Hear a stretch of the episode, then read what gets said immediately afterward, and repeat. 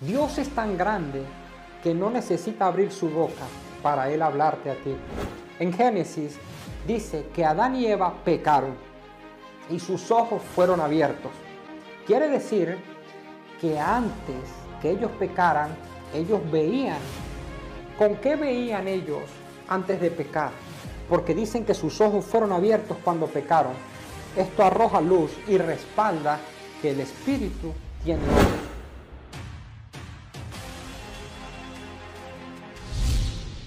Dios habla con profundidad, con detalles. Dios da direcciones, fechas de cumpleaños. Dios revela problemas en la vida de las personas. Él revela las enfermedades, etc. El don de ciencias es para afirmar la fe del creyente o mostrar el poder de Dios en un incrédulo. No es para tu promoción, no es para que te conozcan, es para que le conozcan a Él. Cuando alguien es expuesto a lo profético, su fe es expuesta y es obligada a creer que hay un Dios grande. Hoy continuamos con el don de ciencias y hablaremos de tres cosas importantes. Número uno, cómo Dios revela apellidos por medio de una imagen. Número dos, cómo desarrollar el don de ciencias. Y número tres, por qué Dios habla a través de imágenes, de visiones, de pensamientos o de sueños. Número uno, Dios revela apellidos por medio de una imagen. Dios te puede dar una imagen de una rosa y tú le dices a la persona, tu nombre es Rosa, pero la persona dice que no. ¿Qué pasó? Muy sencillo, tú vistes una rosa y eso también es una flor. Ella es de apellido Flores. Dios te está dando el apellido y no el nombre. Casi siempre Dios muestra los apellidos a través de imágenes, a través de logotipos, a través de una letra y luego fluyes. Pero es muy importante no ser emocionalista. Cuando tú dejas a un lado las emociones y vas con él de la mano, tú ves una imagen y es allí cuando se une la imagen con la voz de Dios dentro de ti y no fallarás. Tú ves una rosa y detrás de esa rosa escuchas dentro de ti al Señor con una voz, como hablamos en otros videos, diciéndote flores. Y allí te da la interpretación. Espero que me entiendas. Es muy necesario, muy necesario que el Espíritu Santo esté contigo. Hace días subimos un video de cómo conquistar al Espíritu Santo. En la descripción les dejaremos el video para que tú lo veas. En Jeremías en el capítulo 1, en el verso 11 y 12, dice la palabra que vino palabra a Jeremías y dice así, y vino palabra de Jehová a mí diciendo, ¿qué ves tú, Jeremías? Y él dijo, veo una vara de almendro. Allí él está viendo una visión de una vara, no estaba viendo un árbol, él vio una vara de almendro. Dios le mostró una imagen de un almendro. No basta con ver la imagen, necesita que Él te dé la interpretación. Luego que Él dice, veo una vara de almendro, llegó la interpretación de la voz de Dios desde adentro. Y en el 12 dice, y me dijo Jehová, bien has visto, porque yo apresuro mi palabra para ponerla por obra. La almendra en la antigüedad era catalogada como un fruto muy rico y muy delicioso. Al él ver una, una vara de almendro floreada, él estaba diciendo, ya mi palabra está por llegar. Si tú sigues leyendo Jeremías, dice que él vio después una imagen de una olla hirviendo un poco inclinada.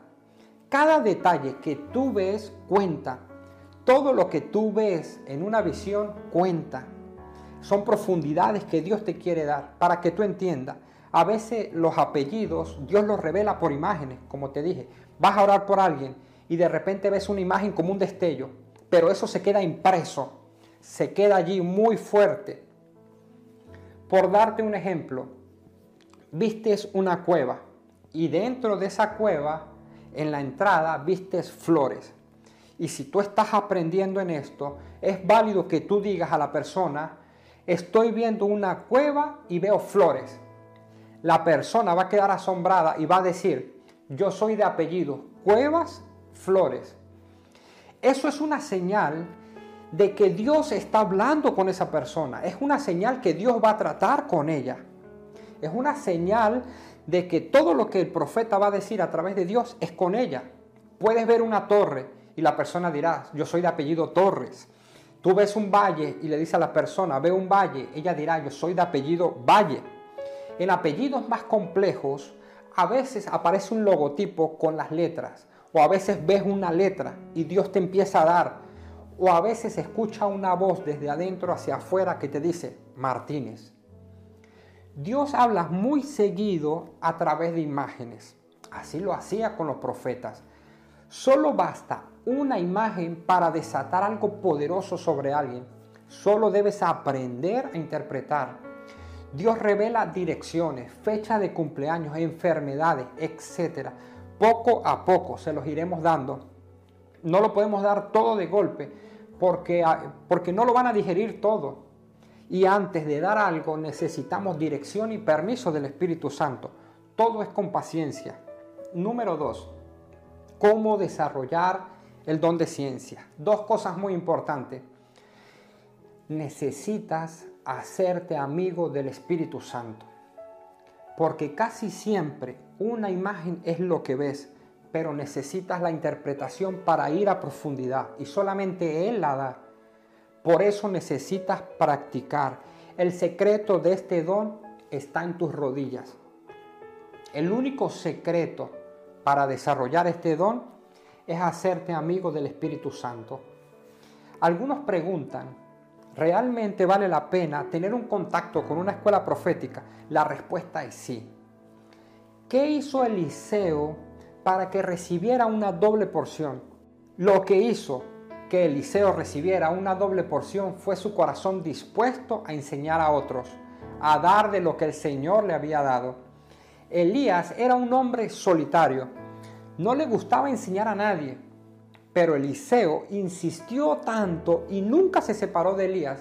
Él fue persistente a pesar de que Elías en muchas ocasiones le decía, vete, vete. Una y otra vez se lo decía. Pero esa insistencia le enseñó a fluir en lo profético. El profeta Elías no terminó su propósito por faltarle unción, porque Dios nunca te dará algo incompleto la unción que Elías tenía era suficiente para terminar su propósito. Lo que pasó fue que le entró temor y decidió renunciar. Esto me lleva al segundo punto. Quita el temor de tu vida. Quita el temor de tu vida. Entonces, Eliseo recibió una doble porción de la unción porque él tenía que terminar lo que Elías no terminó. Y además él tenía un propósito que era enseñar a otros en una escuela profética. Por eso él recibió una doble porción, porque él estaba dispuesto a darlo todo. Cuando tú estás dispuesto a darlo todo, a dar todo lo que Dios te dio, Dios te va a confiar más. Lo profético tiene un lenguaje. Usted no puede hablar inglés si usted no tiene a alguien que le enseñe. Los futbolistas, para mejorar, necesitan entrenamiento. Si tú quieres sacar músculos, necesitas entrenarte físicamente, necesitas disciplina. El don de ciencias y el don de palabra de sabiduría necesita aprender el idioma del espíritu y por eso necesita ponerse en práctica. Y esto me lleva al siguiente punto. Necesitas practicar. Dios habla un 99% en lo espiritual. Pocas veces habla de manera natural o de manera audible. Solo el 1% escuchan a Dios de manera audible. Él es espíritu y Él habla en su idioma. El espíritu tiene un idioma. Lo que yo te quiero decir es que hay un idioma espiritual. Y aquí entro con el siguiente punto. ¿Por qué Dios habla con imágenes, con pensamientos o con visiones? David en una ocasión necesitó consultar a Dios, pero no había sacerdote, no había profeta. Dice la palabra que él se puso el efod y él mismo consultó a Jehová. Tiempo después, él escribe el Salmo 139 y deja al descubierto algo muy poderoso. En el verso 17 dice, cuán precioso me son, oh Dios, tus pensamientos. Cuál grande es la suma de todos ellos. David está diciendo, Dios me habla a través de pensamientos. ¡Wow! Dios pone sus palabras como pensamientos en nuestros pensamientos. Dios conoce mis pensamientos y Él se comunica conmigo de la misma manera, dándome a entender sus pensamientos. Eso es lo que está diciendo David en este verso. Hay pensamientos que a tu parecer son tuyos, pero te equivocas. Dios los puso allí. Pero Dios no pone pensamientos en cualquiera. Por ejemplo, donde hay duda, Dios no va a poner pensamientos porque se podrían mezclar, se van a distorsionar. Pero David dice algo clave, cuán grande es la suma de todos ellos. En otras palabras, él dice, interpretarlos no es fácil, necesita una ecuación. Presta atención a esto. Dios creó al hombre a imagen y semejanza. Te lo explico mejor. El espíritu tiene un lenguaje y no es la palabra hablada. El lenguaje del espíritu es la imagen, es una impresión, es como una fotografía. Por eso la fe está aquí. La fe ve lo que aún no ha sucedido. Muchas personas dicen que no pueden influir en lo profético, pero ellos creen que tienen el don de ciencias.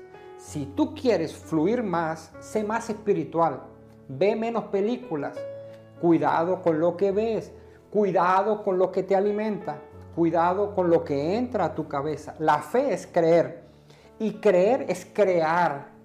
Si tú lo creas dentro y lo dices afuera, se manifiesta. El don de ciencia va de la mano siempre de la fe. Hace días yo les dije, no pretendas ver con estos ojos, porque vas a fracasar. Un profeta no mira apariencias, no permite el chisme, no se mueve por emociones. Esto es muy importante. Las emociones nos hacen cometer errores. Samuel, por, por una apariencia y una emoción, casi unge como rey a la persona equivocada. Dios no se equivoca. Debes tener esto muy claro. El que se equivoca es la persona. Debes cuidarte de decir así dice Jehová. Solo se dice así dice Jehová cuando se profetiza un versículo bíblico en la vida de alguien o basado en un versículo bíblico. Todo lo que está allí es palabra de Jehová. Y si tú dices, así dice Jehová, guiado por él y basado en la palabra, vas en la profecía perfecta, porque estás profetizando la palabra de Dios, la, la estás estableciendo en la vida de alguien por dirección de él. Si yo recibo la instrucción de Dios de, dar un, versículo bíblico en la vida de alguien y yo lo digo, es allí cuando eso toma vida, trae rompimiento, trae avance, trae manto sobre esas vidas. El profeta no te va a traer nada nuevo, escúchame. Un profeta no puede traer nada nuevo, solo te confirma lo que Dios ya dijo de ti. La misericordia de Dios te va a guardar de recibir más de lo que tú puedes manejar. La unción siempre viene cargada de responsabilidad. El hambre que tú sientes por las cosas de Dios es aquello que prepara nuestros corazones para cargar el peso de esa responsabilidad. Tu carácter debe ser preparado para cargar esa porción de unción. De otra manera, serías un peligro para aquellos que te rodean. Dios sabe lo que tú necesitas y lo que tú puedes manejar. Por eso existen diferentes niveles de don. Hay profetas que fluyen muy fuerte en la revelación de la palabra. Hay otros profetas que fluyen muy fuerte revelando nombres y apellidos. Otros que fluyen de diferentes maneras. Depende de la asignación y del lugar donde estés. Hay asignaciones. Los dones y la fe es como una semilla se debe trabajar en el carácter y en la paciencia para tener el fin que esperas. El crecimiento de cada semilla depende de cuál preparada esté la tierra. Una semilla sin el agua del Espíritu Santo es una semilla estancada. Aquellas personas que han recibido grandes imparticiones son las que están hambrientas de Dios. Y cuando una semilla toca la tierra, inmediatamente algo brota, algo germina. Eso explica por qué tanto deseo de Dios en tu vida. ¿Quieres fluir fuertemente en este don? Debes cuidarte de practicar el pecado. El pecado te quita la visión espiritual. Esto es terrible. En Génesis dice que Adán y Eva pecaron y sus ojos fueron abiertos. Quiere decir que antes que ellos pecaran, ellos veían. ¿Con qué veían ellos antes de pecar? Porque dicen que sus ojos fueron abiertos cuando pecaron esto arroja luz y respalda que el espíritu tiene ojos. Y es posible operar en esta dimensión más allá de tu vista. El lenguaje del espíritu no son las palabras audibles. Cada cosa se comunica de diferente manera. Por darte un ejemplo, un león ruge, un perro ladra, las aves cantan, etc. Y el espíritu también tiene su lenguaje el lenguaje del espíritu son las imágenes, son los pensamientos, las impresiones, las visiones, los sueños. El campo de batalla más grande de un cristiano es la mente. Dice la palabra que el enemigo pone murallas y crea fortalezas para que no veas, para que no entre lo de Dios. ¡Wow! Esto es muy fuerte.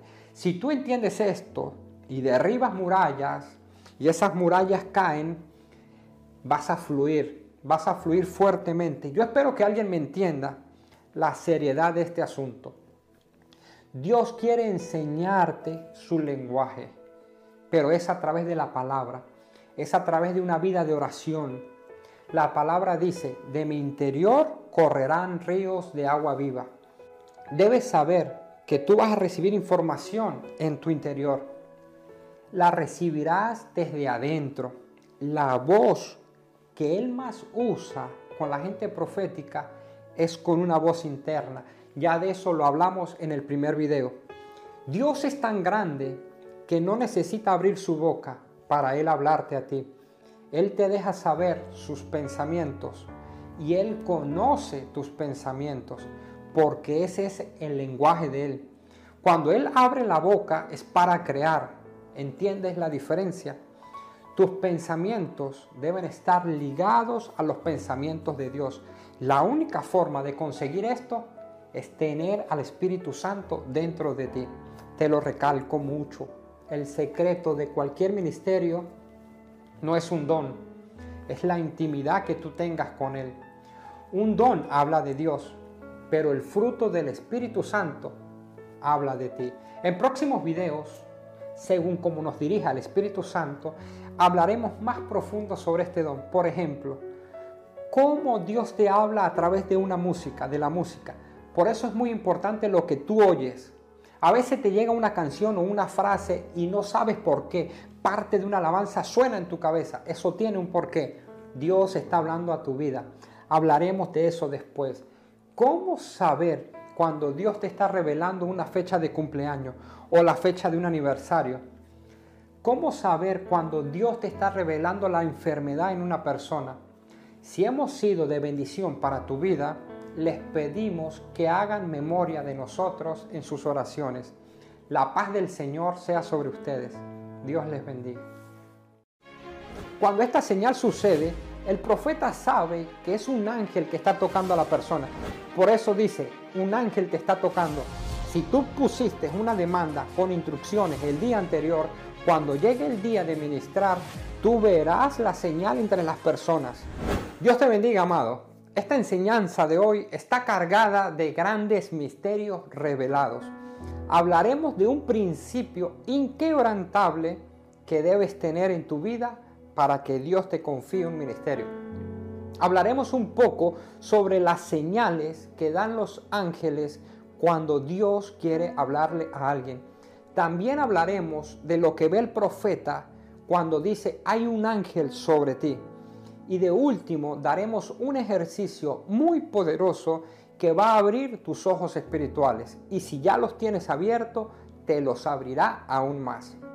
Antes de seguir aprendiendo a fluir en esto profético, necesito enseñar responsabilidad, que es un tema muy importante y de esto dependerá mucho la magnitud de tu ministerio. Si no aprendes esto, es probable que no te confíe en un ministerio. Cuando tú empieces a fluir en estos dones, las puertas se te van a abrir. Los dones te abren puertas. Pero si no sabes algunos principios, entonces el don será corrompido y serás cortado. Existen varios principios inquebrantables. Esta pandemia fue un freno de mano que Dios le dio a todos los ministerios para que recapaciten en algunas áreas. Muchos serán cortados, pero otros crecerán grandemente y las señales le seguirán. Después de esta pandemia, llegará un tiempo increíble del poder de Dios. Esto dará paso a la siguiente generación, la generación de Joel. Tenemos instrucciones de parte de Dios de levantar un ejército de profetas lleno de integridad, de santidad y sobre todo lleno del Espíritu Santo. Y para, y para desarrollar este principio tomaré a Elías, a Eliseo y a Samuel como ejemplo. Todo profeta tenía un pacto con Dios. Elías tenía un pacto de no recibir regalos de nadie después de suceder un milagro. El recibir un regalo o una ofrenda por un milagro es condenarte a ti mismo. Los milagros los hace Dios, no lo hace el hombre de Dios. Por lo tanto, tú no puedes cobrar por algo que tú no has hecho. Vemos la condenación que tuvo Balaán por dejarse comprar. A él le pagaban por profetizar maldiciones. Desde que él empezó a recibir dinero, se desvió y terminó como un brujo. Un profeta que cobra por profetizar está a punto de convertirse en un brujo. No confundas esto con la honra. La honra es una semilla en fe antes de un milagro. La ofrenda dada como recompensa después de un milagro es la que trae destrucción y corrompe el don de Dios. Cuídate de recibir recompensas por un milagro. Esas recompensas no te corresponden. Eso es algo que no le corresponde al hombre de Dios porque lo hizo Dios. Este principio te guardará. Tú quieres un gran ministerio, debes hacer un pacto con Dios así como los profetas lo tenían con Dios. Sabemos que hoy en día hay personas que lo hacen, pero tú no debes condenar, tú no debes abrir tu boca para juicio, eso no te corresponde a ti. Lo importante es que tú hoy estás aprendiendo este principio. Y es un principio inquebrantable. Un profeta no vive de lo que recibe, vive de su intimidad con Dios. Te van a llegar invitaciones, porque el don te va a abrir puertas, pero no se escoge la invitación por el que te da mayor ofrenda. Yo no acepto invitaciones sin antes orar. Yo no voy a donde me invitan, yo no voy a donde me invitan, voy a donde Dios me envía. Tal vez pasen meses antes de aceptar una invitación, porque no vivimos de las ofrendas de los púlpitos, vivimos de lo que Dios nos da. No conozco al primer profeta pobre. Antes de llegar la sequía, el primero que lo sabe es el profeta, porque Dios lo posiciona en lugares de, provisión. Cuando tú empieces a fluir en esto, van a llegar personas que van a querer honrarte, pero también llegará gente que querrá corromper el don. Recuerda, nunca recibas nada después de profetizar o después de un milagro. Por esto Eliseo negó la recompensa de Naamán. Por eso le cayó condenación al criado por él haber recibido esa recompensa. Hablemos del poder de la honra. La honra pone una demanda sobre el profeta. No solamente el profeta, también, también se honran a los pastores, a los maestros, etc. Honrar a un justo es igual que honrar a Dios. Mateo 10, el versículo 41, habla de profetas y justos. No solamente profetas, se honran a los pastores o a la persona que te instruye en la palabra, a los que invierten tiempo para enseñarte. En el capítulo 42 dice, y cualquiera que dé a uno de estos pequeñitos un vaso de agua fría solamente por cuanto es discípulo, de cierto os digo que no perderás tu recompensa. Si alguien honra a un profeta o a un justo, el cielo está comprometido a devolverle. Esto es una llave muy poderosa que pocos conocen. La honra pone el milagro en la mano del justo. El honrar es forzar al cielo a poner un milagro en las manos del justo, lista para ser impartida. ¿Por qué cree usted que Elías le dijo a la viuda, dame a mí primero? ¿Por qué crees que Samuel tenía la costumbre de recibir primero los regalos antes de soltar una palabra? ¿Por qué Eliseo se vio obligado a bendecir a la tsunamita, aquella mujer que le preparó una habitación? Cada vez que él pasaba por allí, ella lo esperaba con una cama limpia, ella lo esperaba con, con una lámpara llena de aceite, lo esperaba con comida. Esta mujer sin saberlo puso una demanda en el cielo y Eliseo sabía que tenía que darle lo que ella provocó. Elías le dijo a la viuda, dame a mí primero, por dos cosas. Uno, para probar la fe de la mujer y dos, para proteger el pacto que Elías había hecho con Dios de no recibir nada. Entremos en el contexto. Elías acaba de ser alimentado por los cuervos. Había sequía. Dios lo mueve a un arroyo, después lo lleva a la casa de la viuda y probablemente esta mujer era, era pobre. Pero Elías conocía el principio de la honra. Él la incita a que le dé primero a él. Y al ella darle, obligaba al cielo a traer multiplicación sobre ella, aunque hubiera escasez. Nunca rompa tus pactos con Dios. La obediencia trae bendición. Elías le dijo a un joven, sube y mira si ves una nube detrás de cada instrucción hay una bendición. Elías le dijo al joven, ¿qué ves? Y él dijo, no veo nada. Elías le dijo, vuelve y mira. Dice la palabra que lo hizo subir siete veces. El, el siete significa el tiempo perfecto. En otras palabras, hazlo hasta que veas resultado, hasta que veas.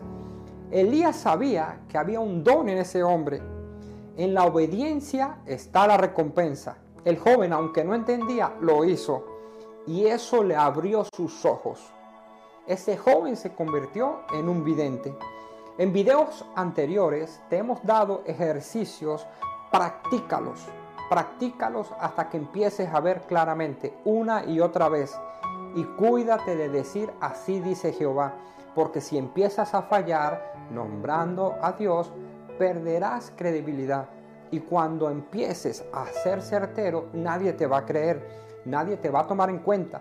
Hay filtros que te van a hacer certero, pero a veces el proceso te prepara. El fallar te hace humilde. Te repito esto porque es importante. Cuando tú fallas, Dios te habla. Te lo explico con la Biblia. Cuando Samuel fue a ungir al próximo rey, dice la palabra que cuando estaba a punto de soltar el aceite, llegó la voz de Jehová y le decía, detente, ese no. Samuel falló siete veces para, para acertar una vez. El fallar te hace humilde. La fe hace que Dios te hable. Muchas veces cuando yo profetizo sobre alguien, yo tengo que dar el primer paso y cuando meto los pies sobre las aguas, por decir algo, Dios abre el mar. En lo profético se debe aprender a hablar hasta que fluyas bien. No digas, Dios me dice que te llamas Juan. Puede que Juan sea un familiar de esa persona. La forma correcta mientras que aprendes es decir, veo a un Juan. ¿Quién es Juan? ¿Quién es Juan? La persona dirá, es mi papá, es mi hermano. Estos detalles hacen que una persona crea. Cuando Dios da detalles que solo la persona conoce, es confrontada. Esto es un nivel inicial, básico, pero cuando ya fluyes y eres confiable para Dios, Dios te dará mensajes días antes. Les voy a dar algo un poco más avanzado y más profundo. ¿Cuántos tienen la habilidad de hacerse una película antes de que pase? Por ejemplo, se imaginan diciéndole algo a alguien y luego ustedes se imaginan la respuesta de la persona o la reacción de la persona, después ustedes le vuelven a responder. Esto es profundo. La fe te adelanta en el tiempo y aunque aquí no ha pasado, allá ya pasó. Antes de llegar a lugares, yo me veo diciéndole a alguien tal vez un diagnóstico de cáncer. Yo me adelanto en fe y le pido al Espíritu Santo que me dé el nombre de esa persona y yo pongo una señal en el cielo. Wow, esto es tremendo. Hay señales sobre nosotros. Si pones una demanda, la demanda pondrá una señal. Un ejemplo como las señales de tránsito que te indican lo próximo que está por venir o las indicaciones, las letras que dicen que es por aquí. Dios puso una señal sobre Caín para que nadie lo matara. Había maldición sobre él y cuando alguien lo iba a matar se manifestaba la señal. Existen señales sobre las personas. ¿Quieres aprender este misterio? Debes vivir más en el Espíritu para que aprendas a interpretar las señales. Dios a mí me pidió como mínimo el 10% de mi tiempo en oración. El 10% de 24 horas son 2 horas 40 minutos. Ya pronto hablaremos de las señales del cielo. No los dejaré con la duda. Por eso hoy les daré un poco de este tema. Ejemplo, señales del cielo que se manifiestan en la tierra. Bueno, puede ser un ángel, llega y te anuncia o te señala a alguien. A veces un profeta dice, veo a un ángel sobre ti. O dice, veo un ángel tocándote. Yo te voy a hablar desde mi experiencia. Puede que otros vean otras cosas, pero con los profetas que me relaciono les pasa lo mismo. Antes de revelarte este misterio, te voy a dar una pequeña introducción referente a los ángeles. Existen algunos tipos de asignaciones en los ángeles que trabajan para el pueblo de Dios y están muy atentos a la voz del profeta. ¿Y por qué a los profetas? Porque allí fluye mucho la palabra de Dios. Número uno, ángeles ministradores. Ellos ejecutan la palabra de Dios. Esto está en Salmo 103 del 19 en adelante. Les voy a citar el 20. Dice así, bendecid a Jehová, vosotros sus ángeles, poderosos en fortaleza, que ejecutáis su palabra, obedeciendo a la voz de su precepto. Los ángeles ejecutan las profecías. Una profecía se puede ejecutar más de una vez y en varias personas al mismo tiempo. Si le dan una profecía a la persona que está detrás de ti, pero si tú tienes fe y arrebatas y te, y te identificas, los ángeles entenderán ese idioma y se, verán, y se verán obligados a bendecirte. Número 2. Los ángeles guerreros. Mateo 26, 53. Jesús dijo, ¿acaso piensan que no puedo ahora pedir a mi Padre y que Él no me dará más de 12 legiones de ángeles para que me defiendan. Número 3. Ángeles mensajeros. Su nombre lo dice. Dan mensajes y anuncian señales. No les voy a dar las citas porque tal vez ya ustedes lo conocen. Los ángeles que visitaron a María, que visitó a José, a, Cornelio, a Zacarías, el papá de Juan el Bautista, etc. Hay muchos ejemplos ellos trabajan con nosotros a favor del pueblo de Dios. La palabra dice que son servidores, dan señales externas. Aclaro algo, el Espíritu Santo da señales desde tu interior. Los ángeles dan señales desde el exterior. Cuando tú lees la Biblia, te vas a dar cuenta que los ángeles dan direcciones, dan instrucciones y se mueven en las atmósferas. Ellos ejecutan la palabra de Dios. Ellos ejecutan la sanidad, atan al enemigo. No quiero hablar mucho referente a los ángeles porque es un tema muy delicado. Recuerde que este canal lo visitan personas de niveles vulnerables, espiritualmente hablando. Yo no sé quién vaya a ver esto, pero debes tener en cuenta lo que dice la palabra. Los ángeles no se les adora, no se les rinde cuenta, no se les da las gracias, no se les ora, Satanás fue expulsado del cielo porque él quería adoración. Si un ángel pide adoración o si un ángel se deja adorar, es un ángel caído. A ellos se les da órdenes.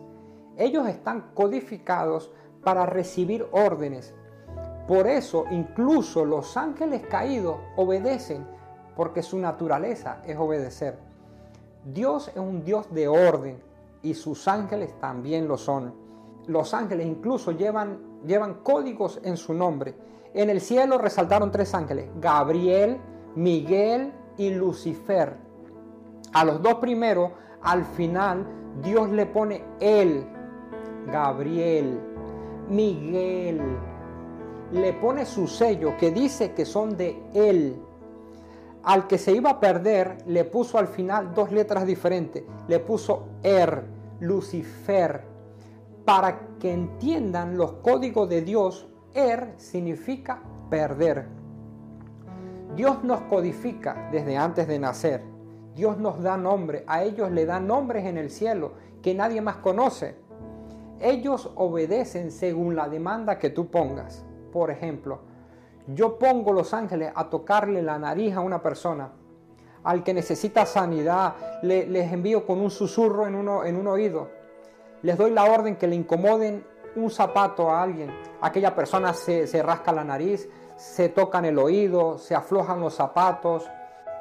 Cuando esta señal sucede, el profeta sabe que es un ángel que está tocando a la persona. Por eso dice, un ángel te está tocando.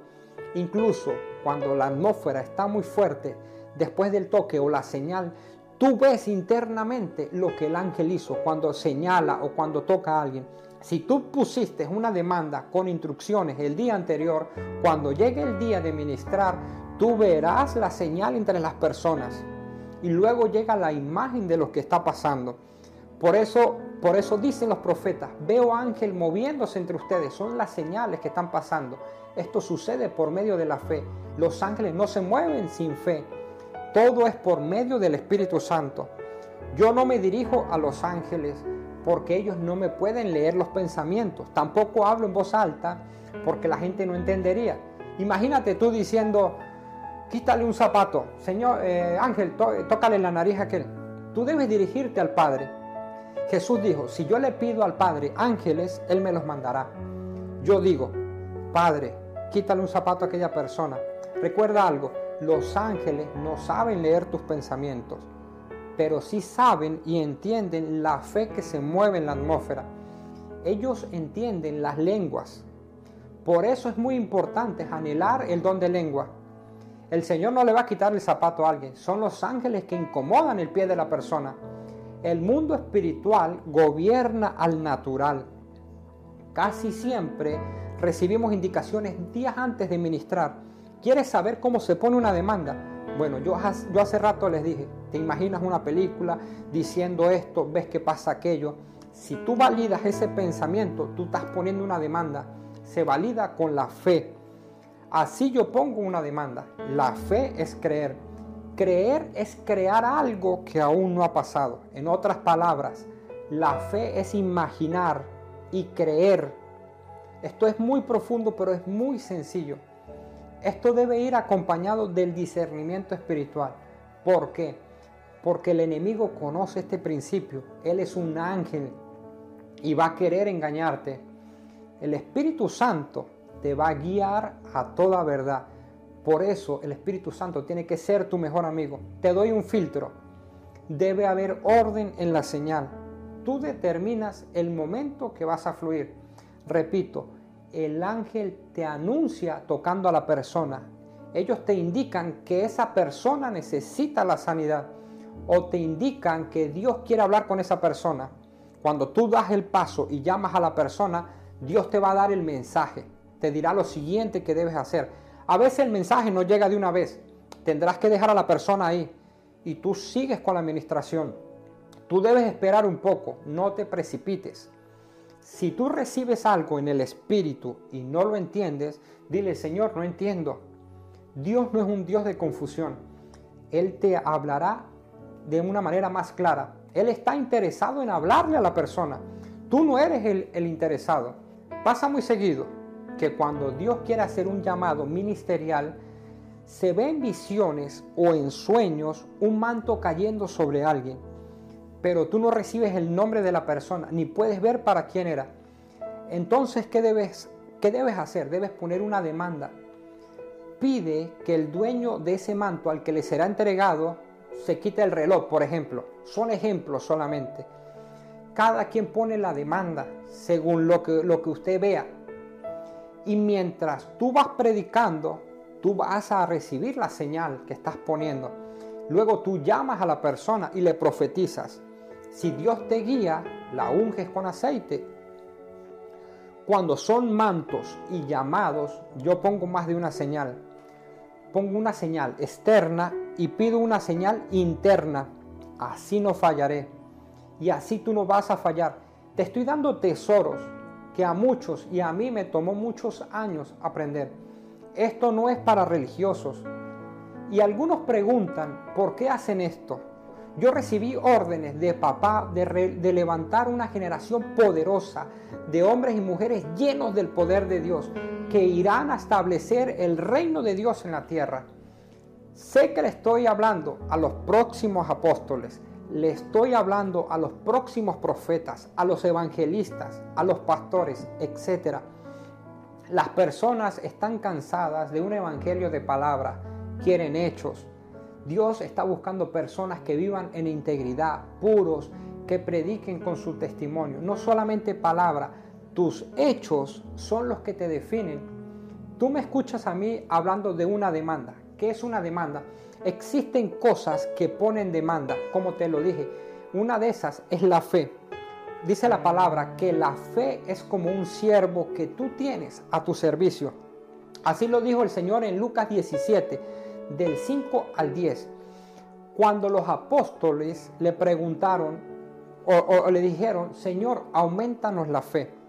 En el verso 6, Él habla de dar una orden y habla del granito de mostaza.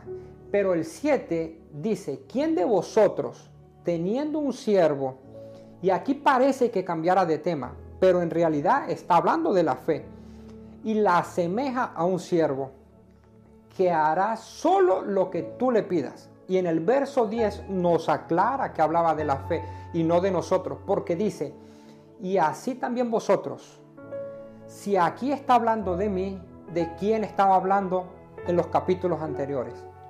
De la fe. La fe es vivir en el futuro. La fe te adelanta en el tiempo y ves cosas antes que sucedan. Dios es dueño del tiempo. Habían profetas que viajaban en el tiempo. Hubo un profeta que viajó 150 años al futuro y le entregó una carta a un rey con indicaciones. Lo impresionante de esto es que este profeta había muerto, pero pasados los años el rey recibe la carta de ese profeta. También había un joven, no solamente puede, Dios lo permite ir al futuro, también Dios le puede permitir ir al pasado. Había un joven que viajó al pasado, al momento exacto, cuando un rey estaba pidiendo la interpretación de un sueño. Y no solo la interpretación, el rey quería que le dijeran el sueño. Este hombre se puso a orar tres días y Dios lo llevó en el tiempo al momento exacto cuando el rey estaba teniendo el sueño. Hay misterios y cosas que tú ni te imaginas. Dice la palabra, clama a mí y te responde y te enseñaré cosas grandes y ocultas que nadie conoce. Les hablé de ejercicios que abrirán tus ojos espirituales y si ya los tienes abiertos, te los abrirá mucho más. Este ejercicio es orar en lengua, por lo menos una hora. El hablar en lengua es un lenguaje espiritual quieres ver más en el Espíritu, debes vivir más en el Espíritu. Si pasas más tiempo allí, más cosas entenderás. Te suelto algo muy fuerte, pero muy real. Si usted no tiene fe para hablar en lengua, no tendrás fe para hablar de parte de Dios. No tendrás fe para profetizar. Si no tienes fe para edificarte a ti mismo, no podrás edificar a otro. El que habla en lengua se edifica a sí mismo. Cuando hablas en lengua, recibes edificación, te llenas, anhela estos misterios. El hablar en lengua es hablar misterio. Es muy fuerte, pero es real. no te alcanza la fe para hablar en lenguas, entonces no te alcanzará la fe para hablar de parte de Dios. Chalón, declaro que tus ojos serán abiertos y los grandes misterios de papá te serán revelados. Recibe la paz de nuestro Señor Jesucristo. A Él siempre sea la gloria por todos los siglos. Amén. Luego que salí de ahí me encontré con una persona y era como si alguien le diera play a una frase de esa canción. Y Dios me decía, profetiza, profetiza. Pero lo único que me salió, lo único que yo tenía para decir fue esa frase. Hoy hablaremos del don de profecías y qué relación tiene la música que llega a tu mente con este don. Pero antes quiero que aprendas a identificar los dones de revelación y las funciones de cada uno de ellos. Es muy importante esto que vamos a hablar hoy, porque así tú vas a identificar fácilmente qué don tienes o qué don le quieres pedir a Dios. Pablo nos enseña que podemos anhelar los mejores dones y también nos enseña que si los pedimos con fe, lo vamos a recibir. Los dones son como el arco iris. Tú puedes identificar los colores perfectamente, pero no sabes cuándo empieza uno y dónde termina el otro. Los dones se pueden identificar en tres grupos de tres cada uno. Primer grupo, dones de inspiración. Más adelante te voy a explicar por qué se le llama dones de inspiración. Este grupo está conformado por tres dones. Don de lenguas, don de interpretación de lenguas y el don de profecías. Pablo dijo, mira, yo deseo que todos hablen en lenguas, pero deseo más que profeticen, a menos que haya alguien que interprete las lenguas. Aquí nombró los tres. Aquí Pablo agrupó estos tres dones como dones proféticos. Segundo grupo, los dones de poder. Número uno, y es mi preferido, el don de fe. Es uno de los que más estudio. Dos, dones de milagros. Y número tres, don de sanidad. El tercer grupo son los dones de revelación, don de palabra de sabiduría, el don de ciencia o palabra de conocimiento y tres, el don de discernimiento de espíritus.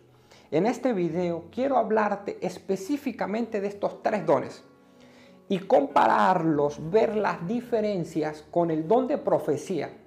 Vamos a hablar, número uno, del don de palabra de ciencia, palabra de sabiduría, perdón es la aplicación sobrenatural del conocimiento. Eso es la sabiduría. Es saber qué hacer con el conocimiento natural o sobrenatural que Dios te ha dado. Pero no es lo mismo que el don de palabra de sabiduría. Te lo explico mejor a través de la fe. Mira, Dios da una medida de fe a cada individuo. Pero existe el don de fe y no es lo mismo que la fe. Hay un, don, hay un don de fe es una fe especial, va más allá. Lo que no hace la fe, lo hace el don de la fe. De la misma manera, el don de sabiduría o palabra de sabiduría va mucho más allá que la sabiduría. El don de palabra de sabiduría se puede decir que opera en el tiempo futuro, mientras que la sabiduría opera en el presente. El don de palabra de sabiduría es una revelación de lo que pasará en el futuro y de lo que tú debes hacer. Vamos a dar un ejemplo. Jesús le dijo a Pedro en Lucas 22 del 31 al 34 que lo negaría tres veces y también le dijo que él había orado para que no le faltase la fe. Este don te adelanta en el tiempo para que tú puedas orar antes que sucedan las cosas para pedir consuelo, para pedir misericordia, para pedir fe. Este don te adelanta en el tiempo. Wow, nama. Yo siento a Dios aquí. Mira, yo quiero hablarle a alguien ahí. Estás pasando por unas circunstancias difíciles con tus hijos. Pero escúchame, estas circunstancias solo te van a empujar a tu destino. No te preocupes, ten fe. Así dice el Señor, yo estoy contigo. Esto, mira, wow, esto es lo bueno de estar hablando de los dones proféticos porque te empapas y fluyes. Es, espontáneo lo que sucede. El don de ciencias es una revelación de algo que tú no conoces. El don de ciencia, pasamos de sabiduría a ciencia, es saber cosas que solamente Él sabe, opera en el pasado y en el presente. Te da seguridad y confianza de que Dios tiene el cuidado de ti al, darte detalles que solo la persona conoce. Te hace sentir cuidado, te hace sentir su amor. Mira un ejemplo de este don. Muchos me han preguntado que les dé cita, que les hable de esto. Hay muchos. Mira, Jesús llama a Saqueo por nombre sin conocerlo. Lucas 19:5. Otro ejemplo. Jesús le dice a Pedro de la moneda en la boca de un pez. Mateo Mateo 17:27. Jesús le dice a Natanael, te vi debajo de la higuera. ¿Cómo es posible si no lo conoce? Juan 1 está eso, del 43 al 51. La mujer junto al pozo en Samaria, que le dice Jesús que había tenido cinco hombres y ninguno era su esposo. Mira el poder de este don cuando se manifiesta.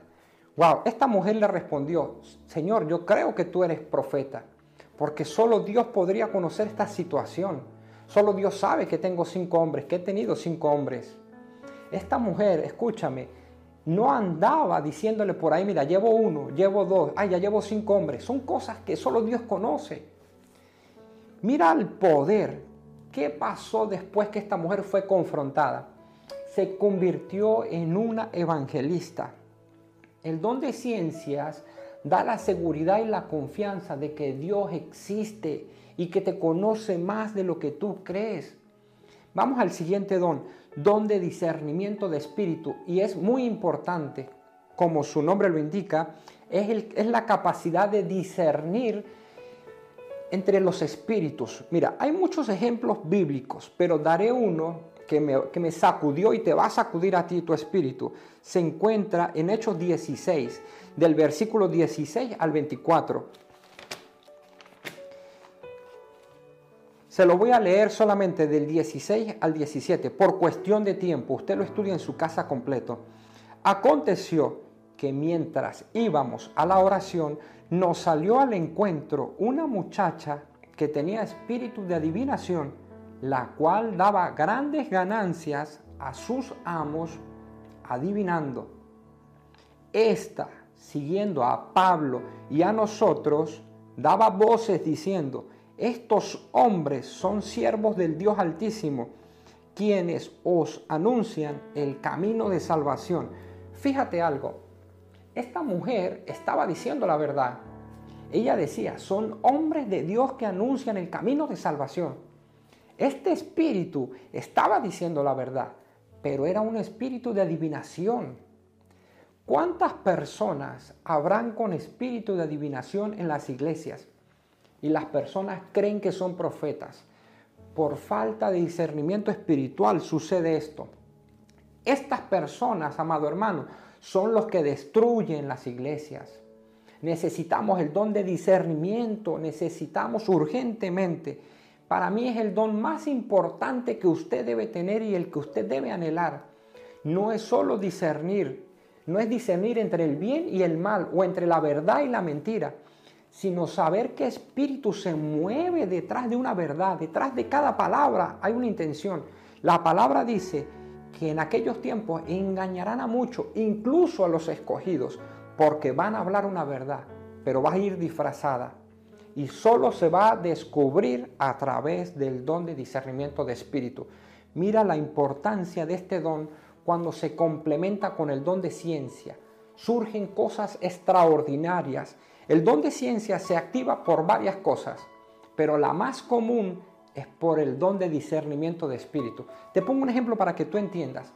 Hay un espíritu de suicidio sobre una persona, pero el don de ciencia te revela cómo intentó con su vida, si fue por pastillas o por cualquier cosa que no puedo nombrar aquí. Esa persona, el don de ciencia, te revela cómo intentó hacerse daño o te dice las veces que se hizo daño.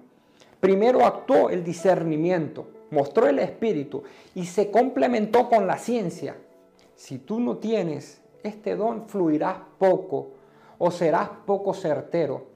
Antes de activarse cualquier don de revelación, primero se necesita el don de discernimiento de espíritus.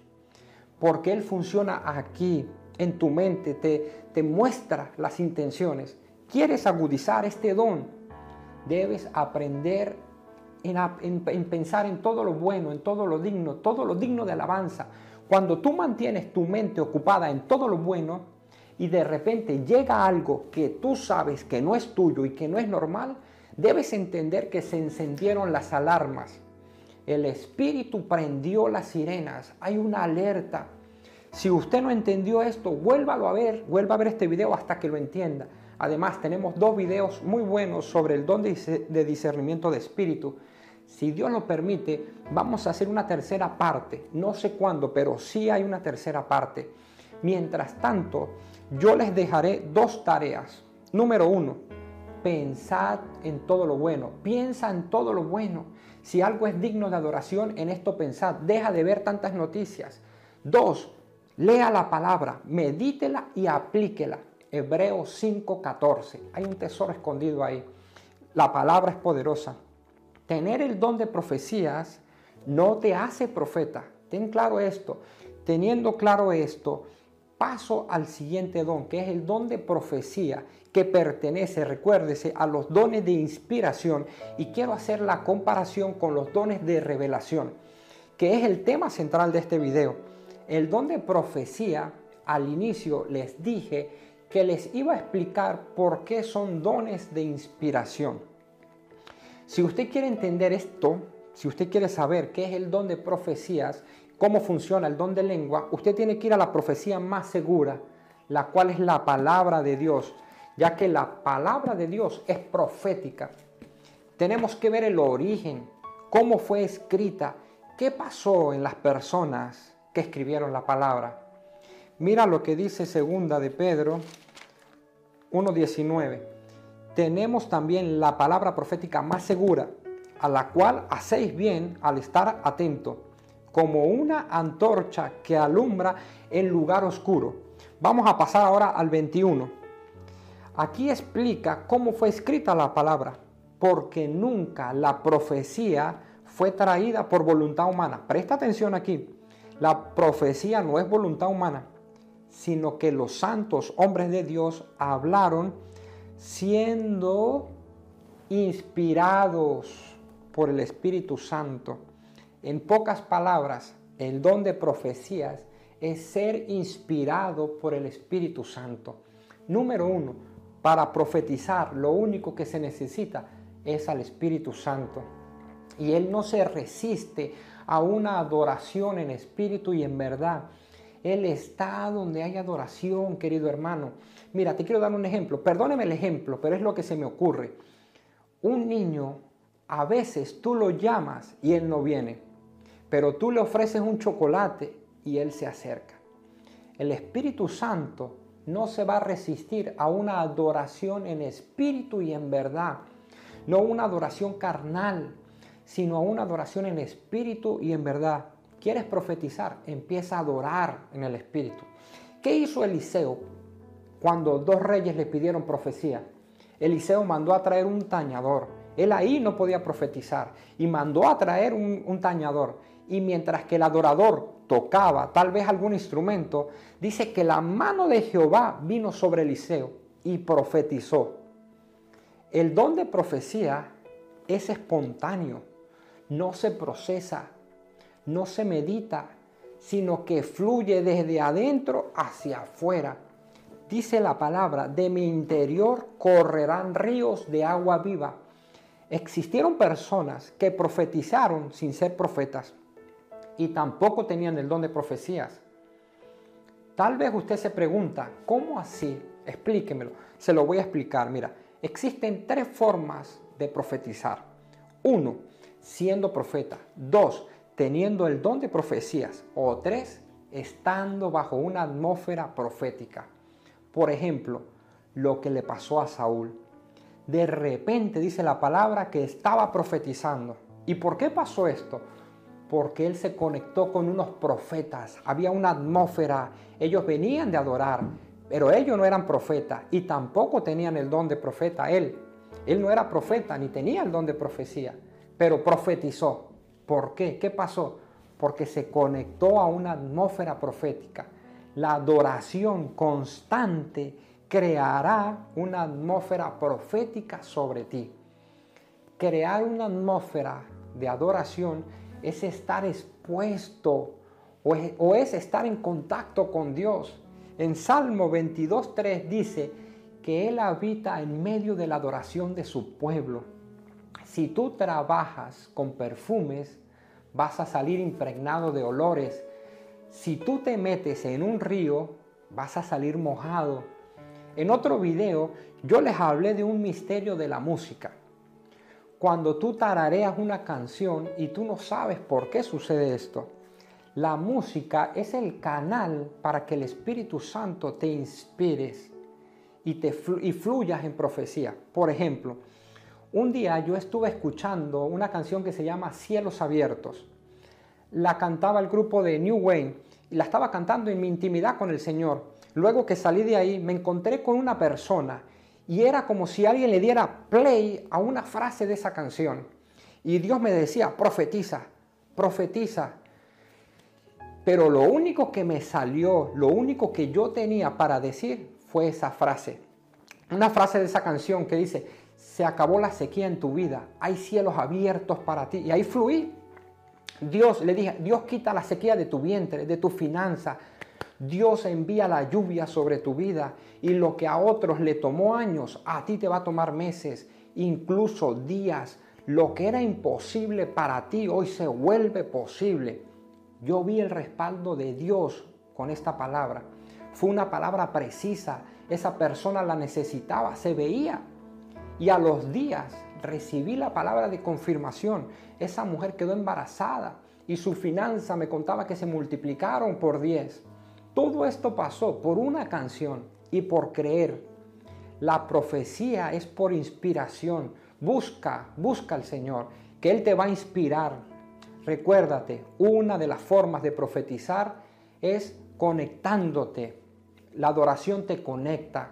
No necesitas una visión, no necesitas un sueño para profetizar. Mira este secreto. Mira lo que dice Joel 2.28. Y después de esto derramaré de mi espíritu sobre toda carne y profetizarán vuestros hijos y vuestras hijas.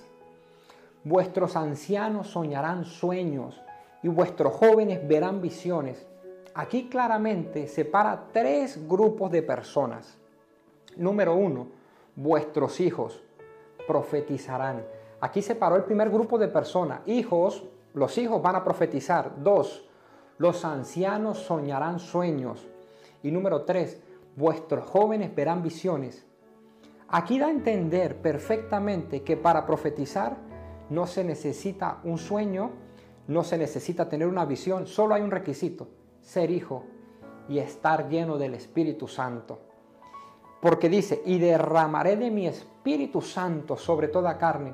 En otras palabras, te lo quiero repetir, tú no necesitas más nada, solo al Espíritu Santo.